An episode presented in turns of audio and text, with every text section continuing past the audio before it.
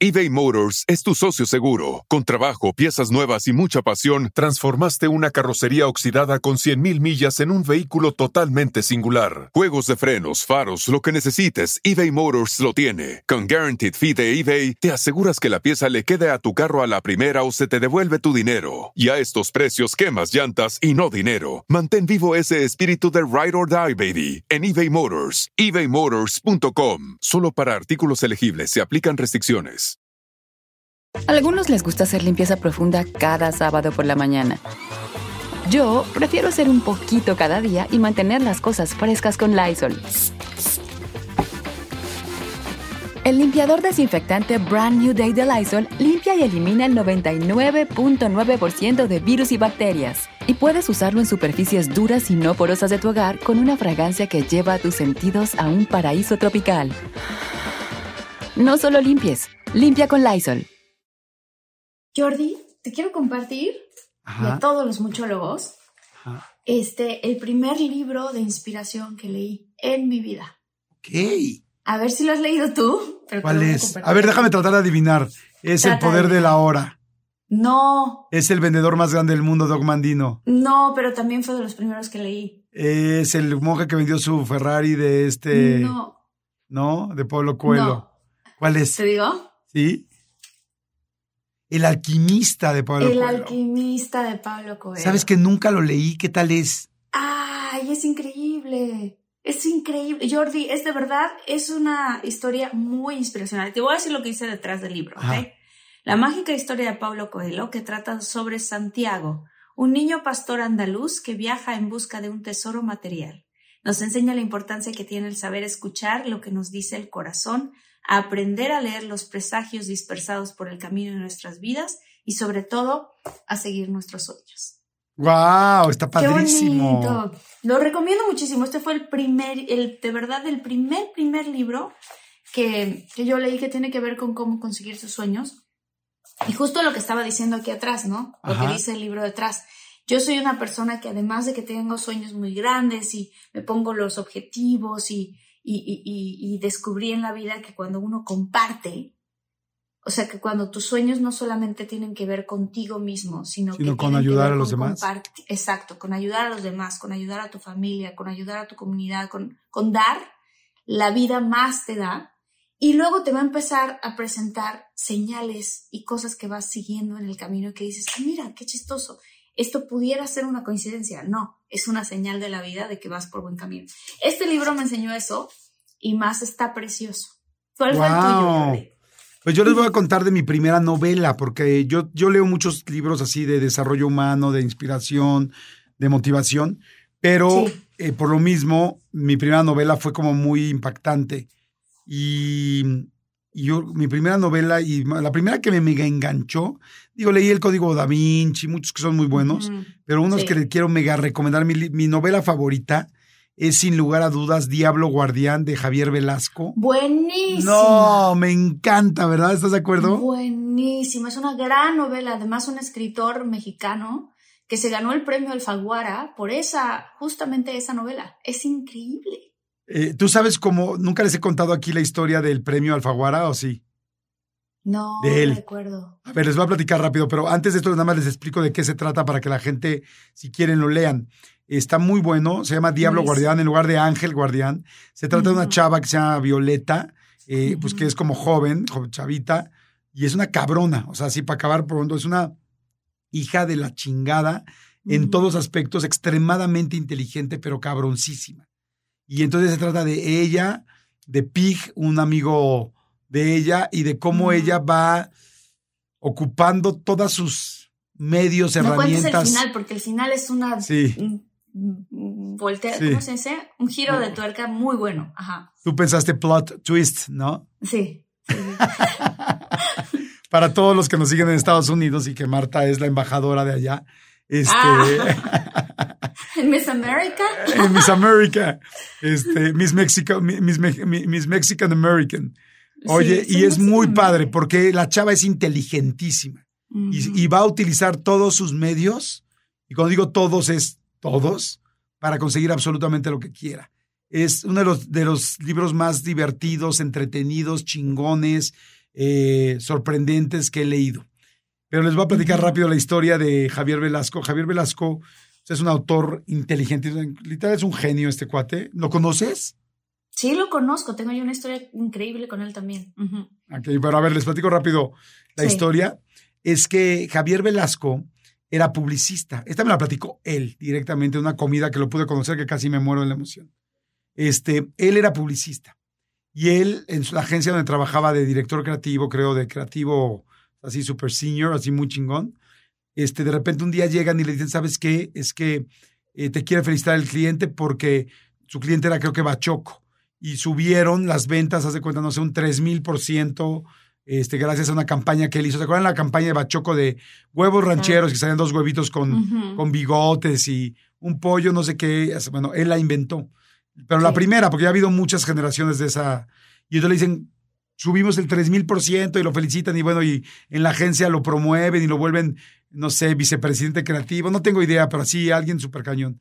Llega a su escritorio y, y, se pone tristísimo, creo que inclusive a llorar, no estoy seguro, este, porque dice, no manches, yo toda la vida he amado a los animales y no me estoy dando cuenta que con mi trabajo maté tres mil veces más pollos que antes, gracias a, mi, a esta idea. Y entonces dice, güey, yo no quiero hacer esto Nunca me imaginé que la publicidad me llevara a esto. Y entonces dice, yo siempre quise ser, escribir una novela.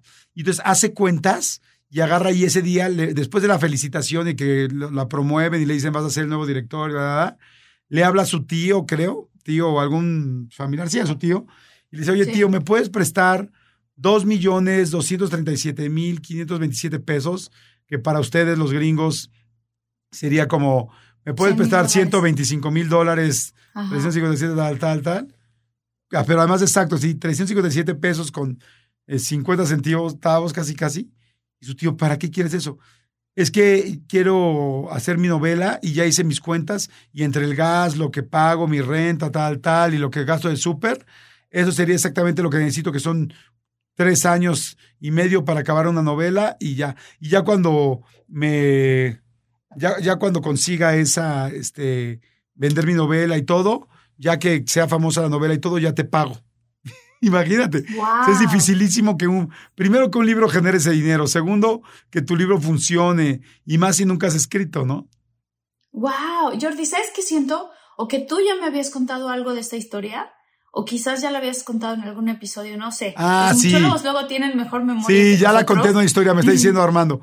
Bueno, para acabarles pronto acabarles pronto porque no quiero repetir la historia que ya platicamos en un episodio. En conclusión, él creyó, renunció ese día, se fue, la voy a hacer cortita porque ya entonces ya la conté, ya me está confirmando Armando, y este, y resulta que él decretó todo lo que creía, compró una botella de champán antes de empezar a escribir para festejar el día que se ganara el premio Alfaguara, siempre creyó que se iba a ganar el premio Alfaguara, este, todo sabía que iba a ganar el premio, y, todavía el día que era el, el día que tenía que entregar el, el último capítulo habló, dijo, no, no, habló a la editorial, dijo, no, es que, no, es que a las seis cerramos, no, es que a las doce de la noche se acaba el día y yo todavía no acabo, estoy acabando el último capítulo. Y le dijeron, no, pues este, no, no, es que yo soy el que me voy a ganar el premio Alfaguara, entonces tengo que llevarlo. Pero nunca dudando. nunca dudándolo. Nunca dudando, No, no. Siempre lo creyó. Y entonces, este. Y entonces, este pues se ganó el premio Alfaguara. Pero bueno, conclusión para que es un gran libro. Digo, si son no de leer, ya está la. ¡Ay, bueno, tú ibas a ser Violeta! Yo iba a ser Violeta, claro. Tú ibas a ser Violeta en ese eh, en esa serie que hicieron al final en Amazon Prime, creo que está, ¿no? Exacto, sí, exacto. ¿Y qué pasó? No pude, estaba yo trabajando en otro proyecto. No me, no me digas. ¿Y cuál fue tu historia con Javier Velasco? Que... Mi historia fue que yo leí el libro, me súper encantó y dije, yo tengo que conocer a este, este autor. O sea, es brillante, es maravilloso. Y así lo acababa de decir, me subo a un avión y en el avión nos entregan el periódico, ves que luego te entregan el periódico en el avión. Y abro el, avión, el periódico y venía que iba a haber una firma de autógrafos de él en una escuela en el Pedregal. Y entonces se hace cuenta que la firma de autógrafos era a las 5 y yo aterrizaba a las 4. Y entonces aterricé y le dije al, taxista, en ese entonces todavía no había Ubers, que por favor me llevara a esa escuela.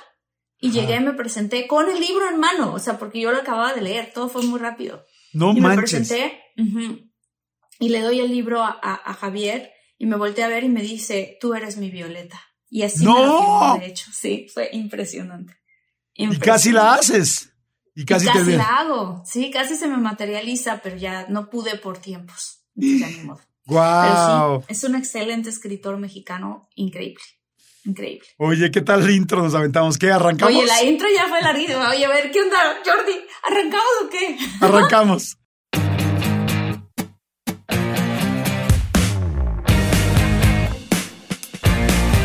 Hola, ¿cómo están? Bienvenidos. Esto es de todo mucho. Estamos felices de ser parte de este podcast con todos los muchólogos y muchólogas que cada vez somos más y más y más. Compartan los, los episodios para que cada vez seamos una comunidad más grande.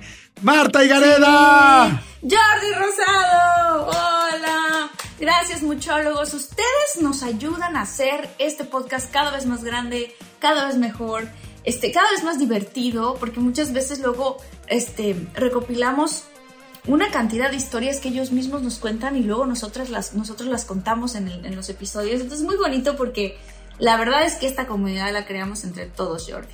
Entonces estoy muy contenta de estar aquí en este otro episodio que va a estar divertido también. Sí, Está va a estar-.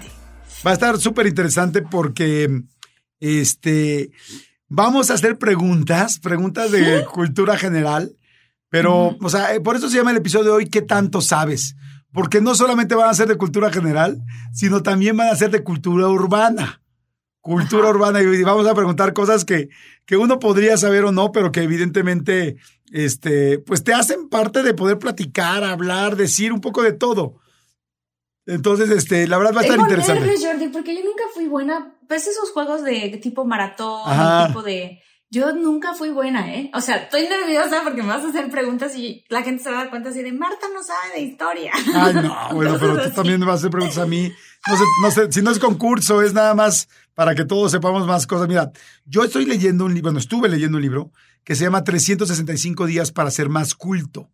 Está Wow. bien lindo, bien interesante, porque todos los días es una página de una materia, se cuenta que tiene biología, este, no sé, metafísica, otra historia, estu- no sé, eh, viajes, este, espectáculo. Oye, Jordi, de esos libros que te ponen en el excusado, Eh, Casi, casi.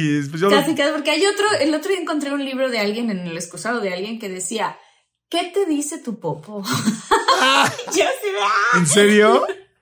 Sí. Qué chistoso. Pero estaba interesante, obvio que lo abrí para ver qué era y habla de qué lo, que lo que estás comiendo, que si estás sano, que si no estás sano, etcétera, etcétera. pero sí. Ok, continúa. Oye, ¿y no lo machaste, no lo machaste con, o sea, no, no- no viste tu prueba, dijiste, a ver, ¿qué me estás diciendo? no, porque... ¿Qué color, qué textura tiene? Ah, ok. bueno, no, vamos a hacer preguntas generales. Ok. Eh, ¿Quieres que arranque Este, venga, arranca. o quieres arrancar tú? No, arranca tú, arranca tú. Ok, esta está muy fácil. Bueno, no, no, no está muy fácil. Ninguna es muy fácil. Más bien esta está muy interesante.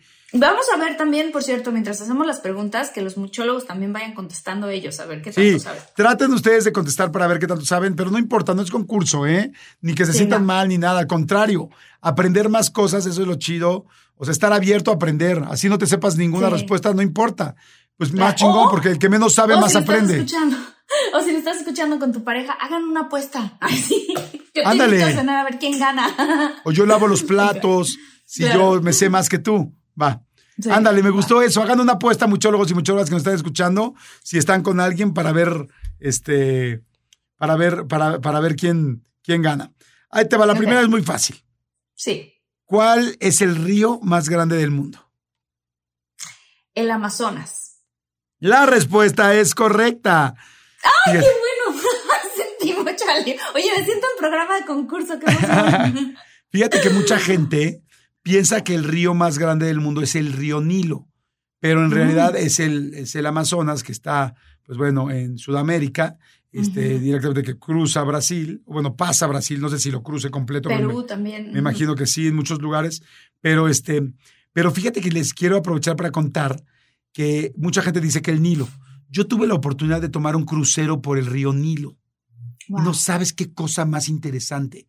El río Nilo, pues es un río no muy, ni, ni, ni muy este, caudaloso, ni muy profundo, ni tampoco muy, muy ancho.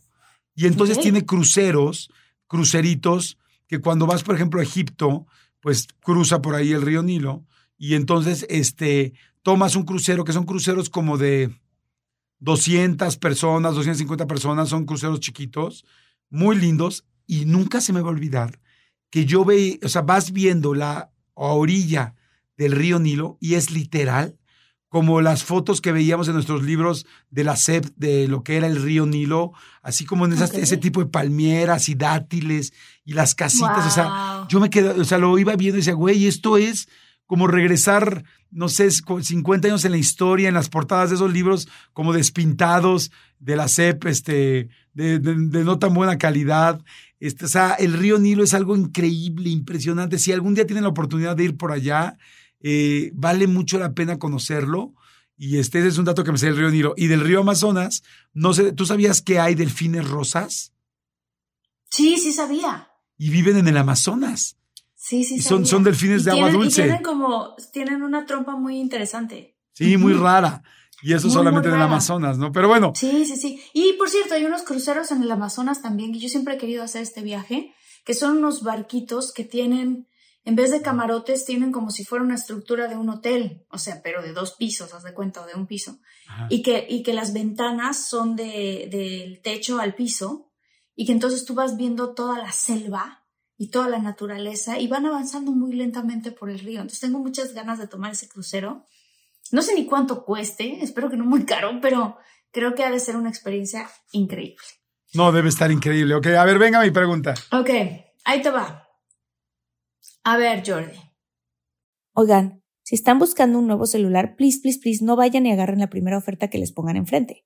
ATT le da sus mejores ofertas a todos. Sí, a todos, ¿eh? A ti, que tu tiempo en el teléfono sube cada mes.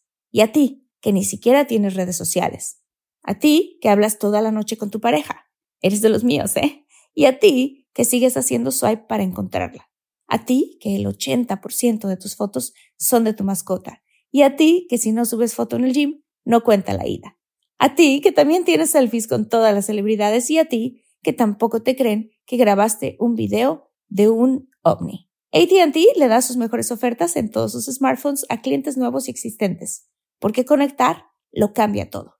Las ofertas varían por dispositivo, sujeto a términos y restricciones. Visita att.com o una tienda para más detalles. ¿De qué lengua proviene el español? ¿De qué lengua proviene el español? O sea, lo lógico que se me ocurre decir es del castellano, pero no sé si sea una lengua o si de las lenguas románticas, porque somos una lengua romántica de lengua del español. O sea, no tiene nada que ver con los aztecas, no tiene que ver porque es español de España. Tiene que ver con el castellano. El castellano, sí, el castellano, ¿no? ¡Din, din, din, correcto. El castellano y el castellano proviene del latín. Okay. Ah, claro, del latín, tuve que decir latín antes. Tienes toda razón. Muy bien, muy bien. a ver, ahí te va pregunta de cultura urbana. Ok. Dime tres frases famosas, muchólogos, tres frases famosas que haya hecho, tres frases que haya hecho, haya hecho famosa Niurka. Niurka. No, yo no sé nada de York. ¿Cómo? Mucha gente debe saber New York. Ha hecho muchas frases muy famosas. O sea, me imagino que algo así como de mi amor, no, una cosa, ya sabes, como algo así que suene medio cubano. Mm. Oye, ¿qué tal? Googleando, ¿no? me pongo a buscar frases que ha dicho Niurka. A ver, no, neta, ya las estoy buscando, pero no. Ah, no me sabía ninguna de estas. A ver, ¡Qué buena está! Si te pica, ráscate. Si te pica, si te pica, ráscate. Otra que si te pica, ráscate. hashtag, este, ¿qué decía hashtag qué? ¿Hashtag? Sí, en lugar de hashtag decía siempre hashtag. Dice, yo la quiero mucho, Niurka, es, es muy linda. Esta está buenísima. Dice, yo soy protagonista ya, así nací. es adorable. Te vi, pero te ignoré. No, Niurka tiene muchas, tiene muchas muy famosas. Este, dice, haciéndome el amor solita. Estaba ayer haciéndome el amor solita. Eh, también dice, dice, ay, mi papi me estaba llenando el tanque. No, no, no, no, Niurka tiene un millón. Ay, qué Esta otra, mira, esta loba vieja, esto es un templo. No, no, bien. tiene miles de frases. Para seguro- las buenas soy muy buena, por las malas soy la mejor. No, es cañona. Este, y te digo, es una mujer guapa, Sí. muy auténtica, de las personas más auténticas que he conocido, Niurka, y una mujer extremadamente inteligente. Me cae muy bien, la quiero muchísimo, muchísimo. Es una mujer que el día que la conozcas es sui generis, ¿no? Es muy difícil conocer una persona de, este, de ese nivel. O sea, tiene, es una persona Uh, de las más auténticas que he conocido en mi vida. a ver, ahí te va, Jordi. ¿Urbana o de cultura? Una de cultura. Ok. ¿Quién, entre comillas, sabía que no sabía nada? O Yo sea, ¿quién dijo yo solo sé, Sé que no sé nada. Yo Ajá. solo sé que no sé nada. Súper famosa frase. ¿eh? Sí, claro, la frase es famosísima, pero es yo solo sé que no sé nada. Hipócrates no es el de la medicina, ¿no? No. Según yo. No, ese es un Este, hipócrita.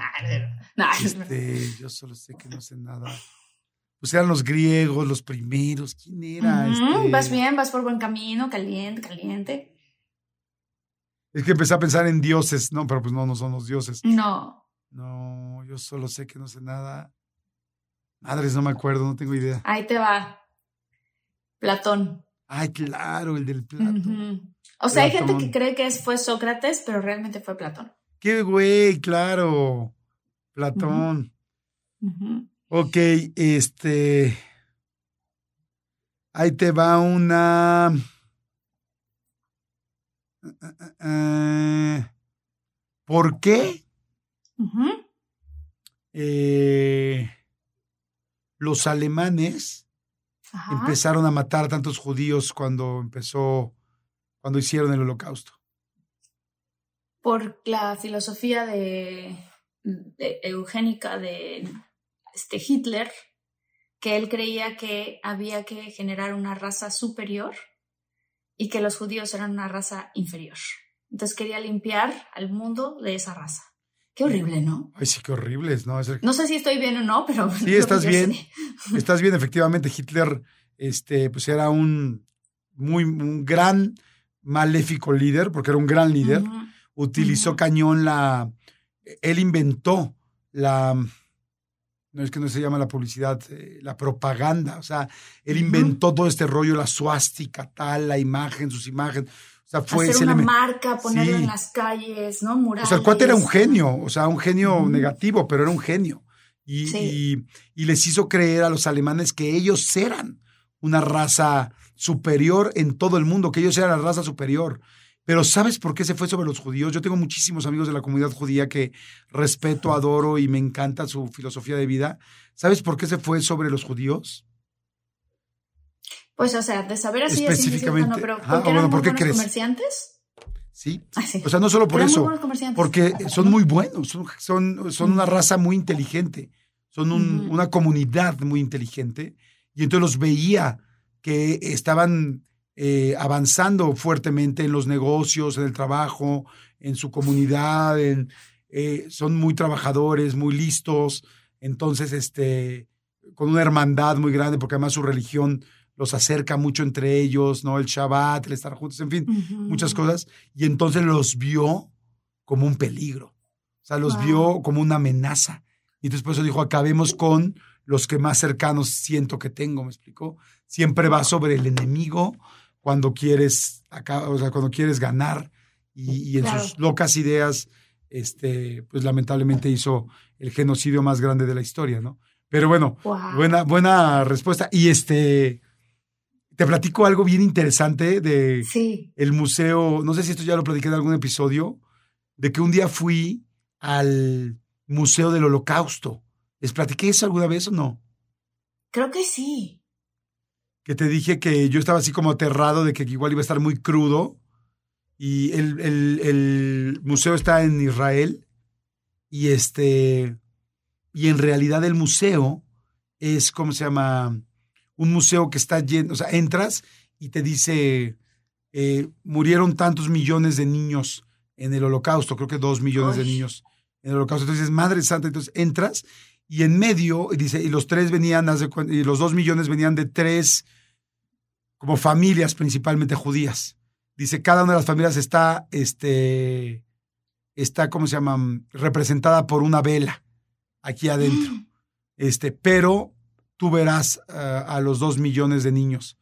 ¿Cómo? Y entras, y entras, y es todo un lugar oscuro, donde en medio hay tres velas prendidas, pero con, por medio de quimeras, que son todos estos juegos de espejos, Ajá. hacen que por el camino que tú vas pasando, que es como un, como una casa de los espejos, de las que conocemos ¿Sí? en las ferias, tú vayas caminando y veas entre la oscuridad 2.327.527 luces, velas, velas wow. prendidas por todos lados, por el juego de espejos que hay en todo.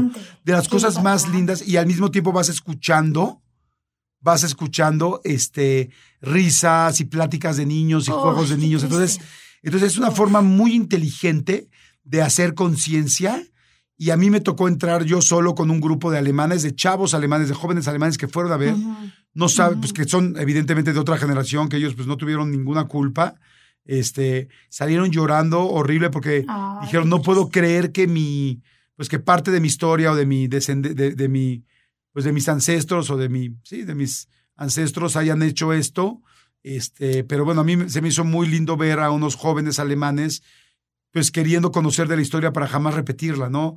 Y es de los museos que más me han gustado en la vida por un concepto de emocional muy interesante. ¿Sabes que yo fui al Museo de las Torres Gemelas? Ah, sí, no he ido. Este, uf, yo le llamo el Museo del Miedo, la verdad. Porque entras normal y sales aterrado. O sea, da mucho miedo. Esto que me acabas de contar es algo muy bonito. No, en este museo, no estoy diciendo que este museo sea feo ni nada, simplemente que se requiere una fuerza de espíritu muy grande para poder entrar ahí, porque este, ves todo lo que pasó con las torres y todo, y luego tienen una zona donde literal está escrito así de solamente si eres, no dice eso, pero como si fu eres fuerte y aguantas, ahora sí que si aguantas vara, cruza esta puerta, ¿no? Okay. Y cuando cruzas esa puerta, estás escuchando todas las llamadas, de las últimas llamadas de teléfono que hicieron las personas antes de que se aventaron, porque muchos se aventaron por las torres, y otros pues murieron ahí. Entonces, ¿escuchas los mensajes de voz que les dejaron a sus familias? ¿O las conversaciones grabadas de los esposos despidiéndose de sus esposas? No, una cosa, Jordi, que dices, ¡Ah, qué triste. Entonces yo me acuerdo que salí este fue un viaje a Nueva York que hice así de, wow, esos viajes son muy alegres. Salí tristísima. Tristi, o sea, fue así de, ¿qué es esto que acabo de vivir? O sea, de que te agarran el corazón, te lo exprimen, le ponen con un martillo, lo ponen en una licuadora, te entregan el licuado y luego, no, o sea, o sea sí, fue así como de, wow, qué fuerte. Museo, no pero sí, muy impactante. Muy qué cañón, impactante. sí, no me imagino. Sí. Oye, a ver, a ver, va. Otra pregunta. Ok. Pero esto me dice tú a mí, no, te, yo me toca a mí preguntarte, ¿no? ¿O no? Ah, no, tú me preguntaste a mí de lo de los nazis. Ah, sí, cierto. ¿En qué año Ajá. se fundó Netflix? ¿En 2015? ¿En el 2001? ¿En 1997? ¿O en el 2009? En el 2009. No. En el 2001, entonces. En 1997. No manches. Ah, se fundó, qué estúpido. Sí. Yo pensé, yo pensé en cuando se lanzó en México, porque fíjate que yo, yo fui la imagen de cuando lanzaron Netflix en México. Wow. Y este, y entonces me invitaron a hacer este, entonces pensé en mis hijos, en la edad, porque llevé a mis hijos y la, ¿sabes cómo fue el lanzamiento de Netflix en México? ¿Cómo? Nos llevaron a una suite al Hotel W y pusieron a puros niños acostados viendo películas y a mí me explicaron todo lo que era Netflix y yo explicaba lo que era Netflix a todos los medios. Y este, y entonces se cuenta que ya estaba así y yo llevé a mis hijos, por eso me acuerdo más o menos la edad que tenían y se acostaron todos a ver películas y todo. Y ahí estaban encantados, ¿no? Y este, y de repente decían, pero es que yo, o sea, ¿cómo? Sí, es que mira, es un streaming. Y yo, ¿pero qué es un streaming? Pero es que es un on demand, sí, tú puedes ver. Y yo, ¿cómo crees? A ver, explícame. Y me dijeron, a ver, espérame, mira, si quieres, te vamos a llevar con él para que te explique bien, para que lo entiendas bien. Y yo, ah, perfecto. Yo, hola, ¿cómo estás? Hola, hola, ¿qué tal? ¿No? Un este, pues había evidentemente muchos gringos y así, ¿no? Y yo, a ver, ¿le pueden explicar bien qué es Netflix? Porque él va a ser el encargado de explicarle a toda la prensa y de la imagen. Sí, sí, me empieza a explicar, tal, tal, tal. Y yo, ay, qué padre. Y le dije, ok, qué bueno. Y les dije, este, y ya me siguió explicando el cuate y atacado de la risa y yo así. ¿Sabes quién era la persona con la que estaba hablando? ¿Quién? El inventor de Netflix. El señor que lo inventó. ¿Quién No es el inventor de No me acuerdo cómo se llamaba, pero él me explicó y todo. Ya luego me contó que, ya cuando me enteré que era el inventor, ya me enteré que se lo había querido vender a Blockbuster y que Blockbuster se rió de eso y decían como. ¡Qué loco! Aquí me salen dos personas, Reed Hastings y. Mark Randolph. Ah, Mark. Mark fue el que me tocó. tocó. ¡Qué Ajá. loco! Qué cañón, ¿no? Pero Qué no, padre. qué güey, pues no, no sabía. Entonces, sí es que él, él empezó con esta idea y la idea de Netflix originalmente era que vendían eh, películas a domicilio. O sea, en lugar de que tú Yo me fueras... acuerdo. te la llevaban a tu casa, ¿no? DVDs. Ajá. Ajá, exacto. Llegaban a tu casa. Ajá. Te llevaban a tu casa y iban por ellos. Esa era su primera idea de que no tuvieras que ir al Blockbuster o al videoclub a recogerlo. ¿Te estás de Sí, acuerdo?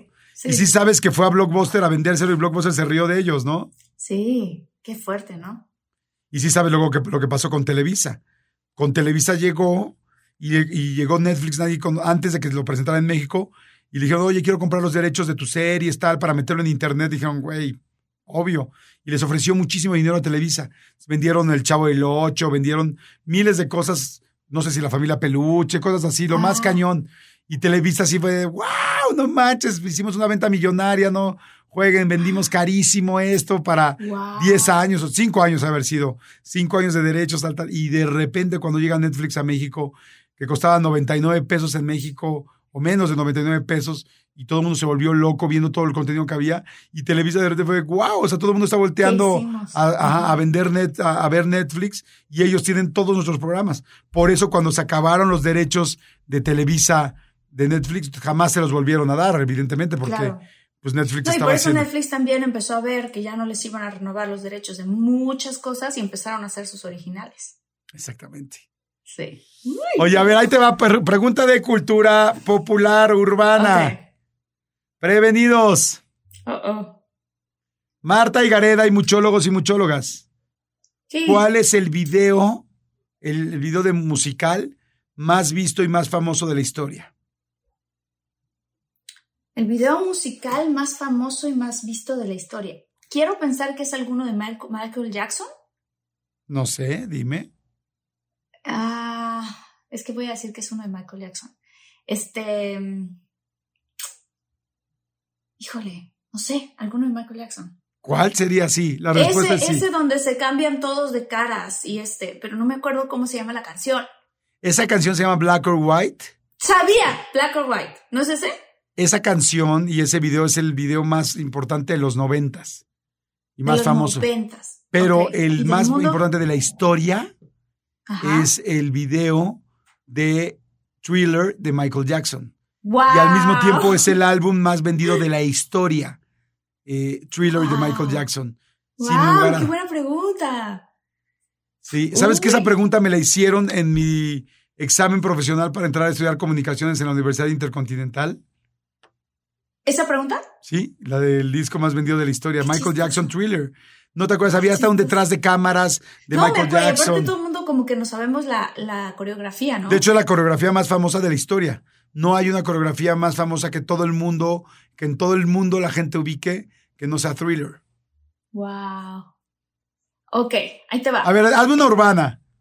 Urbana, déjame buscar una Una- urbana. No, tú invéntala. Por eso en mi cabeza. Ay, sí. es que tengo que saber la respuesta, ¿no? O sea, sí, Ah, déjame sí, bueno. pensar una. Este, dime tres dichos que inventó No manches. Chespirito. Ah, este, muy buena. Este, lo hice sin querer queriendo. Ajá. Este, mm, lo hice sin querer queriendo. Este, chusma, chusma. Ajá. Este, no contaban con mi astucia. No contaban con mi astucia. Sí, muy bien. Muy bien. Muy bonito. Muy bonito. Este, había algo del Chavo del Ocho, te iba a preguntar ahorita, a ver, que me gustó eso. Tengo algo, algo de información del Chavo del Ocho. Déjame. Este, Yo una vez en un avión me encontré con Florinda Mesa. así, y platicaron. Me dio muchísimo gusto. No, no, no, venía con él, venía con Chespirito, pero no, no platicamos. O sea, yo apenas ahí empezaba y me daba mucha pena, era como muy penosa en ese entonces. Entonces, nada más me acuerdo que los vi en el avión y ella venía agarrando a Chespirito muy, muy amorosa. Sí, es muy cariñosa. Yo también la conozco y es una señora súper inteligente también y muy, pues, parte muy importante de todo esto. A ver, a ver, a todos los muchólogos y Marta, pregunta de urbana, de cultura urbana. ¿Por qué se llama Chespirito? Ah, yo sí sé. Se llama Chespirito porque... ¿Por qué le decían más bien? Le decían Chespirito porque él es escritor y entonces escribía sus sketches, escribía sus cosas, entonces le decían Shakespeare. Ajá. Y entonces le empezaron a decir Shakespeare, Shakespeare, Shakespeare, y se fue a Shakespeare, Shakespeare, Shakespeare, Chespirito. Sí, sí, sí, porque como que un pequeño Shakespeare. Como un pequeño Shakespeare porque era muy chingón y era muy bueno y le funcionaba. Y este, y, y hace poco entrevisté a la Chilindrina. Tienes que ver Ah, esa. A la Chilindrina en mi canal de YouTube, ahí le ponen Jordi Rosado y este y vean la entrevista con la Chilindrina, nada más le ponen Jordi Rosado y la Chilindrina para que la puedan ver. Ay, Está buenísima, no sabes la cantidad de historias que cuenta de cómo se movían en el set, de cuántas cosas eran planeadas, cuántas no, eh, qué capítulos eran los más importantes, cómo se llevaban, si se llevaban bien, si se llevaban mal, por qué era el chavo del 8. No, no, no, no, está padrísimo ese. Es de mis entrevistas favoritas, la de la Qué chilindrina. bonito. Sí. La voy a ver, la voy a escuchar. La voy a ver. Ok, a ver, ahora voy yo contigo, ¿verdad? Sí. Ok. Eh, mm, ¿Por qué? A ver, esa no viene aquí en las que tengo aquí, pero me parece muy interesante.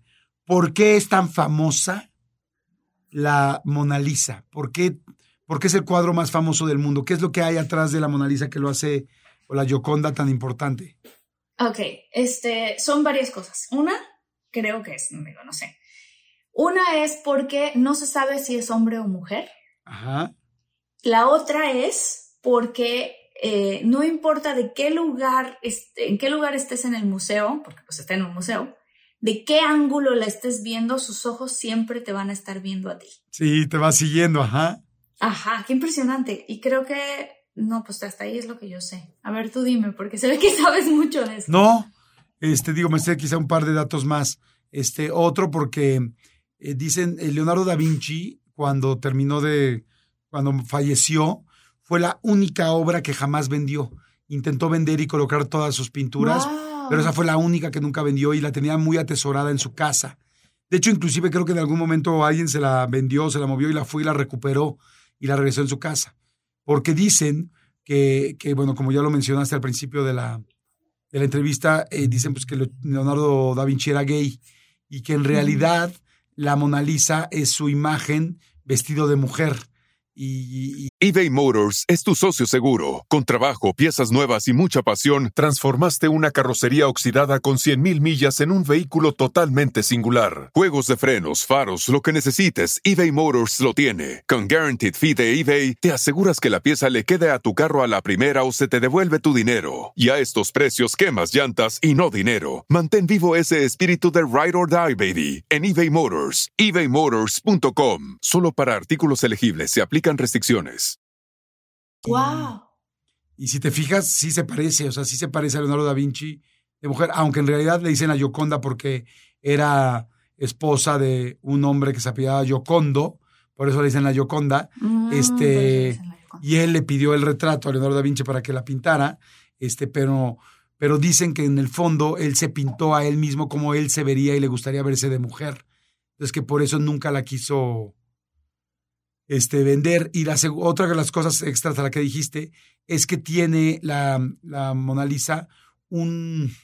No recuerdo muy bien, porque yo tomé una clase de arte de, y ahí la mencionaron, que atrás la parte del paisaje que tiene la Gioconda es como de las primeras veces que algo se pintaba como en primer y cuarto, quinto plano. O sea, la Gioconda en primer plano y atrás el, el paisaje muy, muy atrás. No me acuerdo realmente qué es, para ser sincero, pero sé que hay algo que si lo googlean tiene mucho que ver con que nadie hasta ese momento había hecho esa técnica del paisaje atrás. No sé si porque está muy detallado, no sé si porque es un ángulo, eh, no sé, no sé exactamente, pero él hizo algo que nunca nadie había hecho con el paisaje atrás.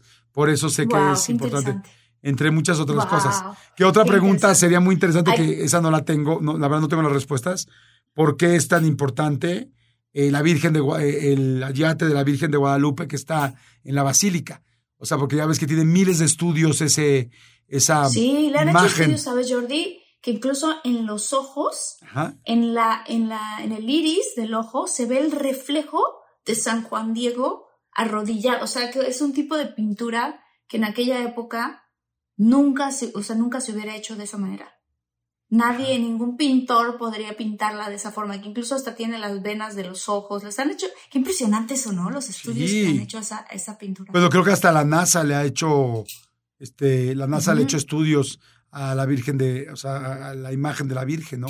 Que creo que en los Sí. ojos están todas las constelaciones, o, digo, estoy hablando por hablar, ¿eh? No me acuerdo exactamente qué es, pero, pero yo alguna vez vi un documental hace 20 años de, de esta imagen de la Virgen de Guadalupe, de por qué es tan milagrosa y, o sea, de que es algo, o sea, lo que te hace pensar es que verdaderamente la historia no es solamente una, eh, una leyenda, sino que verdaderamente una deidad. Hay un milagro o sea, detrás. hay un milagro, pintó la, pintó eso, ¿me explicó?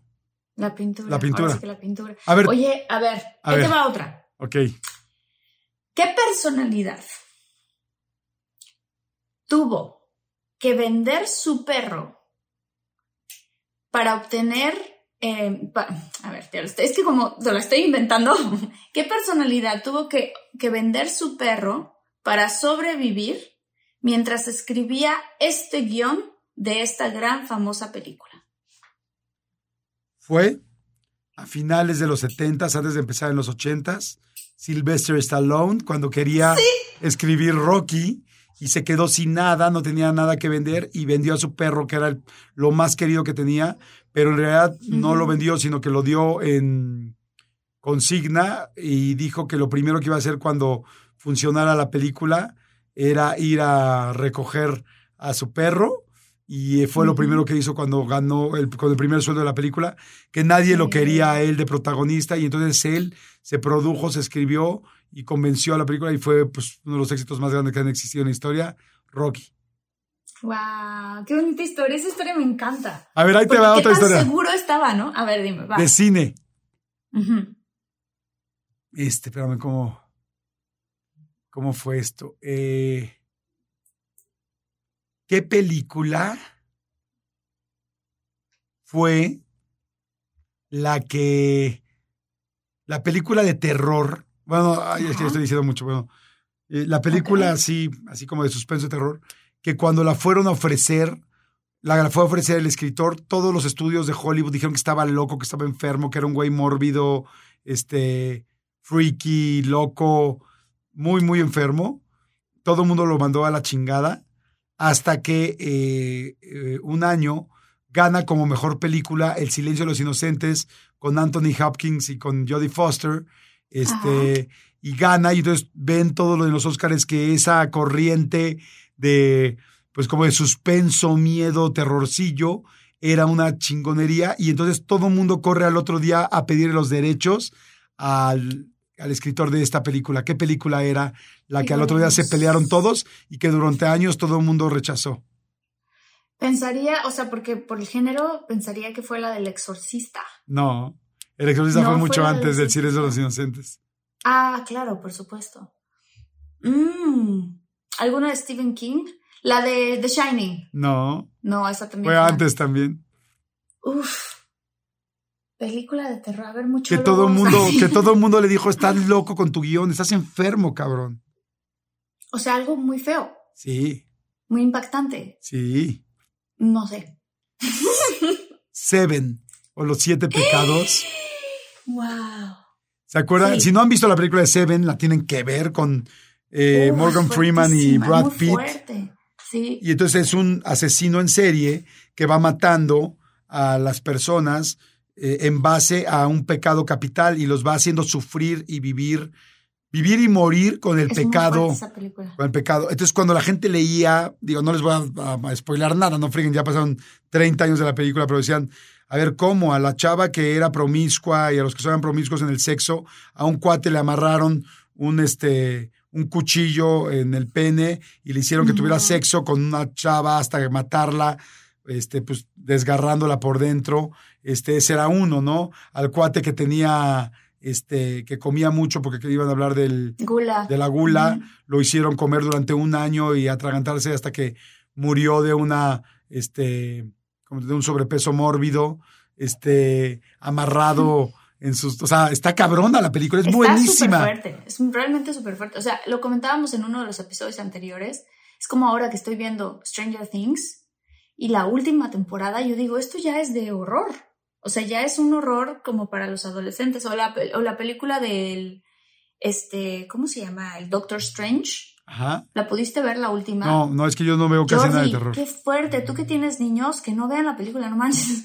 Es muy, muy ruda. O sea, muy de que sacrificios de niños, de que, o sea, está súper fuerte. Ay, Fuerte, qué cañón, fuerte, no, no la he visto. Sí, está cañón. Es No, que esa no. es el pre de The Shining, ¿no? ¿Cuál? Este, la que acaba de decir Doctor Strange. No, la del Doctor Strange es de los este, Avengers y de todas estas. Ah, demás. esa. Esa. Es Ah, fuerte. no, me estoy confundiendo con otra, ok. No, no, no, súper fuerte. Sí, cañón. cañón. Oigan, pues bueno, señores, ha terminado este episodio. Ah. Tienen que decirnos si ganaron, si perdieron la apuesta. Escríbanos en YouTube, que es donde nos pueden escribir con este comentarios. Compartan, por favor, nuestros capítulos, nuestros episodios. Queremos cada vez crecer. Este, todavía nos falta mucho para poder llegar al millón de suscriptores en YouTube. Por favor, ayúdenos, suscríbanse. llegar, ayúdanos a llegar. Ayúdenos a llegar, por favor.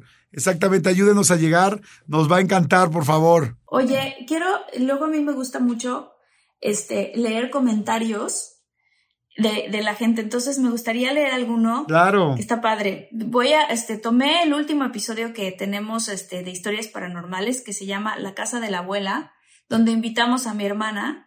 Está buenísimo. Es un súper episodio paranormal. Súper episodio, ¿no? Gente que dice, Omar dice, estuvimos esperando este episodio toda la semana. Vi- vivo en Sydney. Imagínate, Jordi, nos escuchan desde Sydney. Wow.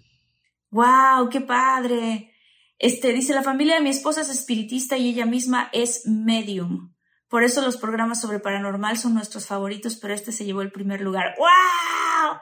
Este, Aurora Barba dice, ahora por favor hagan uno con la hermana de Jordi. Mm, Sí, me han dicho mucho eso, lo estaba leyendo. Si tienen que ver ese episodio, está buenísimo, el Paranormal Buenísimo. 11. Buenísimo. Selene González dice, este fue uno de los episodios paranormales que más me han gustado. Felicidades a todos. ¡Wow! ¡Qué padre! ¡Uy! Este, después nos da una explicación de lo que sucedió esa noche que no la quiero leer en voz alta porque me da miedo. Este, dice que qué valor, Analí dice qué valor de esas mujeres, nuestras historias, o sea, qué valor de mi hermana y yo, porque ya, lo van a, lo van a escuchar o lo van a ver, ese episodio de verdad está espeluznante es la palabra. Sí, yo, yo estaba hace rato escuchando, leyendo también los comentarios de ese episodio y había uno que decía, nunca había escuchado tan nerviosa a Marta y ahora a su hermana Miri, verdaderamente se ve que lo están Sí. sufriendo el episodio, Sí, sí, qué lindas por haberlo hecho. Vayan a verlo, vayan a escucharlo, está buenísimo. Si no lo han escuchado, búsquenlo ahorita en nuestra página de YouTube, este, ya saben de todos mucho, ahí le ponen Paranormal 11, o bueno, en cualquier plataforma, si lo están escuchando por Amazon Music, por iTunes, por Himalaya, por este Spotify, obviamente, por donde nos escuchen. Saludos y gracias a toda la gente de toda la Unión Americana, a la gente de Centroamérica, de México, obviamente, a Ay, toda la comunidad. a la gente de acá, de Estados Unidos. Es muy padre escuchar cuando, ahora que voy a restaurantes y así, gente que dice, yo soy muchólogo, yo los escucho, me encanta su podcast, me encanta su programa con Jordi. Se siente bien bonito, Jordi. Ya es como grito de guerra. O sea, yo cuando de Sí. repente llego y hace cuenta que, no sé, no sé si te pasa a ti también, que de repente pues estás en un lugar donde se está tomando fotos varias personas, igual y no, no puedes tomarte con todas porque hay mucha gente, estás en medio de, un- de una multitud de gente, pero voltean y dicen, soy muchólogo y ahí volteo y seguro me tomo la foto. O sea, y así vente. yo también. Digo, no porque no quiera con los demás, al contrario, yo trato de tomarme con todos, con todos. Pero Sí, si dicen, soy muchólogo, es es como inmediatamente un pasaporte a, claro, vente, ¿no? Sí. Me da emoción. No, muy padre. Saludos especiales a Avi Moreno, a Frida Cruz, a Evelyn López. Muchas gracias por estar ahí, por sus comentarios. A Araceli Castillo. ¿A quién más, Jordi? Angélica Guzmán, a Quetzali León. Y acuérdense, nuestro correo es contacto de todo un mucho arroba gmail.com. Contacto de todo un mucho arroba gmail.com. Si tienen este, historias de una persona muy coda con la que hayan salido, un date muy codo, muy tacaño, Cuéntenos qué pasó, qué hizo, hasta qué nivel llegó. Si tienen una historia de chisme, perdón, de, de risa, algo, una anécdota muy divertida, chistosa, algo que se haya pasado, cuéntenoslas. Y otra más que dijiste tú, Martita, ¿te acuerdas hace Sí, rato? cualquier, una historia, cualquier historia paranormal que hayan vivido. Sí, o de ovnis, ¿no? Decías. O de ovnis, porque sé que hay mucha gente allá afuera que han tenido avistamientos y que estaría súper interesante hacer un episodio específicamente de los muchólogos con sus historias. Exactamente. Pues bueno, señores, nos tenemos que despedir. Gracias, Armandito López, por la producción del programa. Gracias a ustedes por escucharnos todas las semanas. Gracias, Pitaya, por toda la promoción, por estar siempre tan atentos con nosotros. Y saludos a todos, a todos, muchólogos, los amamos. Adiós. ¡Chao!